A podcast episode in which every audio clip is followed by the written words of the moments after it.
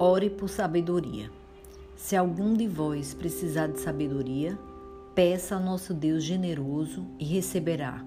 Ele não os repreenderá por pedirem. Tiago 1, 5. Deus nos promete a sabedoria, mas Ele espera que busquemos por ela. Ele dá sabedoria para aqueles que pedem especificamente por isso.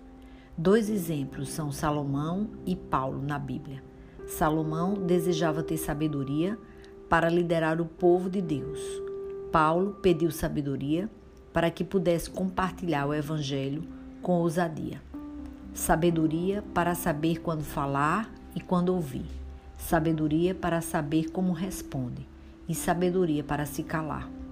As Escrituras nos ensinam que devemos buscar a sabedoria de Deus.